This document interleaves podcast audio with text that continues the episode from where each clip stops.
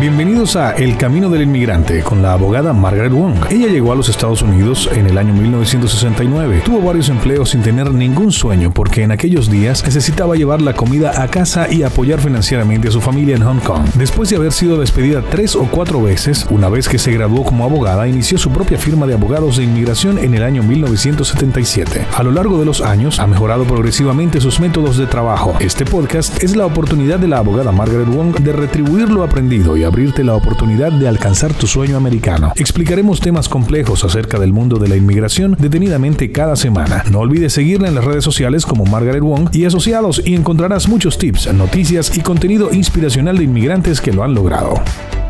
Mi nombre es Margaret Wong y soy abogada de inmigración con más de 40 años en Cleveland, Ohio. El tema de hoy es acerca de la información que recibimos de parte de UCIS, que forma parte del Departamento de Seguridad Nacional, que envió al Congreso pidiendo más dinero porque tienen un déficit como de 13 millones de dólares.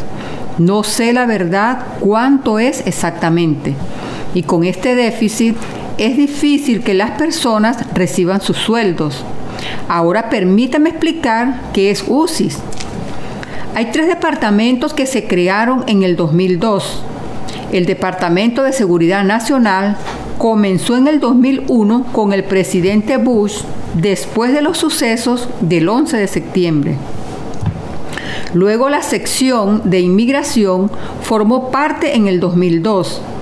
En este momento, el 60% de lo que forma el presupuesto del Departamento de Seguridad Nacional pertenece a la inmigración que se divide en tres departamentos. ICE, que hace toda la investigación, los fraudes, las deportaciones. CBP, que controla toda la inmigración terrestre y aérea. Por ejemplo, si entro por el aeropuerto John F. Kennedy, es controlado por la CBP, así como el aeropuerto de Atlanta, la frontera con México, la frontera con Toronto, la frontera en Michigan, etc. Y el tercer departamento es UCIS, y este departamento recibe beneficios. En años anteriores, el Departamento de Inmigración se encargaba de las deportaciones, de los beneficios migratorios, de las investigaciones, pero ahora este departamento se dividió en tres secciones que fueron las que acabamos de describir. UCIS es una agencia muy extraña, ya que solamente se sostiene por los pagos que las personas hacen. Por ejemplo, si me quiero convertir en ciudadano, tengo que pagar como 700 y algo de dólares para poder llenar el formulario N400. Y dentro de estos 700 y algo de dólares están incluidos los 75 u 85 dólares que son para la toma de huellas. Los formularios siguen aumentando de precio, pero los servicios están disminuyendo. Entonces, no es como el Departamento de Tesorería o como el Servicio de Ingresos Internos o el IRS, por sus siglas en inglés, y otras agencias en las que los contribuyentes son los que mantienen las planillas. La electricidad, la renta de sus edificios federales, los aviones de guerra, si vamos a la guerra, son los contribuyentes o los que pagan impuestos los que mantienen esa guerra. UCIS es probablemente la única agencia que es mantenida únicamente por los pagos que hacen las personas para obtener beneficios. Por ejemplo, si quiere obtener un permiso de trabajo, el pago es de 400 dólares.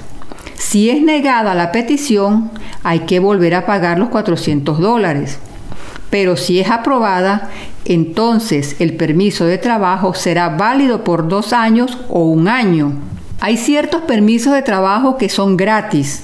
Por ejemplo, el C9 menos de 45 es gratis, porque dentro del pago de los 1.225 dólares ya está incluido el permiso de trabajo o el permiso de permanencia temporal en el país o parol es gratis. Ahora con la situación actual, las personas tienen miedo del virus Entonces las personas no están llenando sus aplicaciones o aplicando por sus beneficios migratorios, por lo que el Departamento de Seguridad Nacional dijo necesitamos dinero para pagarle a nuestros empleados.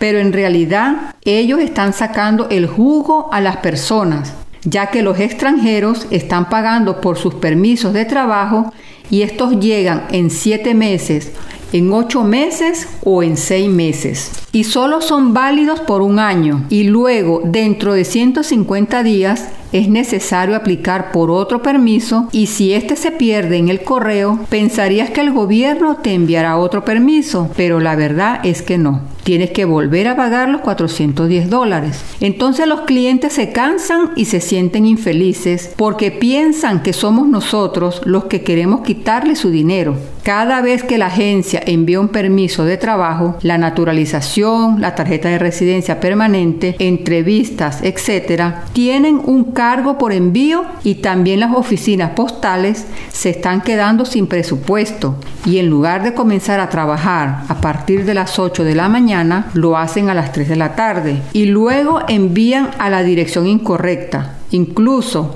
si el mismo sobre les dice que no lo envíen a una dirección incorrecta. Ahora, lo último que se sabe es que UCIS se quedó sin dinero.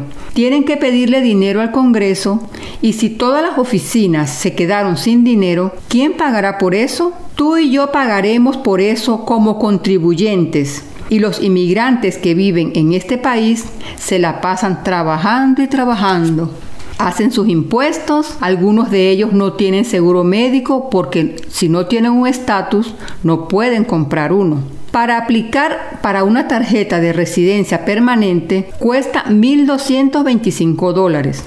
Y si es negada tienes que llenar otra aplicación y volver a pagar ya que la primera fue negada. Si estás llenando una aplicación 245i, tienes que pagar una multa. Para obtener una H1B, que es una visa no inmigrante de 3 años, debes pagar como 500 o 1500 dólares y solamente la aplicación cuesta eso, ya que no estoy incluyendo los honorarios legales que pueden ser entre 3 mil o 4 mil dólares. También existen los servicios premium que son los que pagas para que te hagan el proceso de manera rápida. Entonces, todo es dinero y dinero. Pero personalmente, y ya que tengo mucha experiencia, he hecho esto por más de cuatro décadas, como he mencionado anteriormente. Y es todo lo que he hecho. Y soy muy buena en lo que hago. No creo que Estados Unidos deba ser así. ¿Por qué todos los departamentos son mantenidos por medio de los impuestos? Con excepción de UCIS, por supuesto. El argumento es que ellos dicen, si quieres obtener una residencia permanente, debes pagar por ella. No importa que paguemos por ella, pero por favor, no juegues con nosotros, porque parece que entre más pagamos, más lentos se vuelven. Vi un caso de otra firma de abogados que ha tomado cinco años y aún así no ha sido aprobado.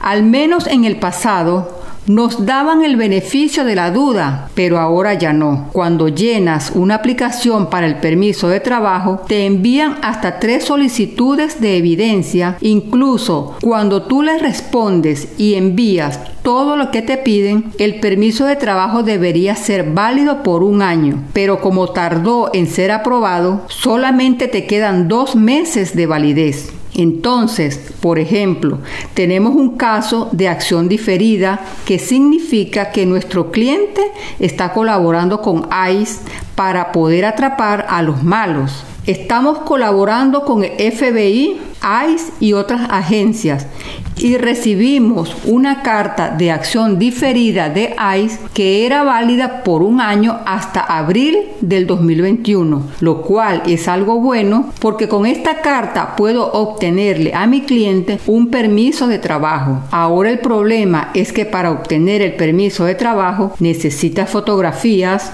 firmas, huellas y las oficinas de inmigración están cerradas. Podemos llenar la aplicación, pero como es un permiso de trabajo, no estoy segura si será concedida. ya que si no es aprobado el tiempo que le tomó al cliente, será deducido del tiempo de validez de la carta, ya que el 14 de abril del 2021 se cumple el año de validez de la carta. No me estoy quejando, solamente les estoy explicando a ustedes quienes están interesados en este tema y hacerlos saber lo interesante y complicado que es el tema de inmigración. Mi nombre es Margaret Wong. Síganos en nuestras redes sociales y nuestro website. Cada vez que quieran saber mi opinión acerca de algo, me pueden escribir y aquí estaré para escucharlas. Gracias por escuchar este episodio de Camino del Inmigrante. Esperamos que haya sido de mucha utilidad. Ponte en contacto con nosotros a través de Instagram, Facebook o Twitter o visita nuestra página web imwong.com y haznos saber si te podemos ayudar con alguna de nuestras historias de inmigrantes que lo han logrado. Hasta una próxima oportunidad.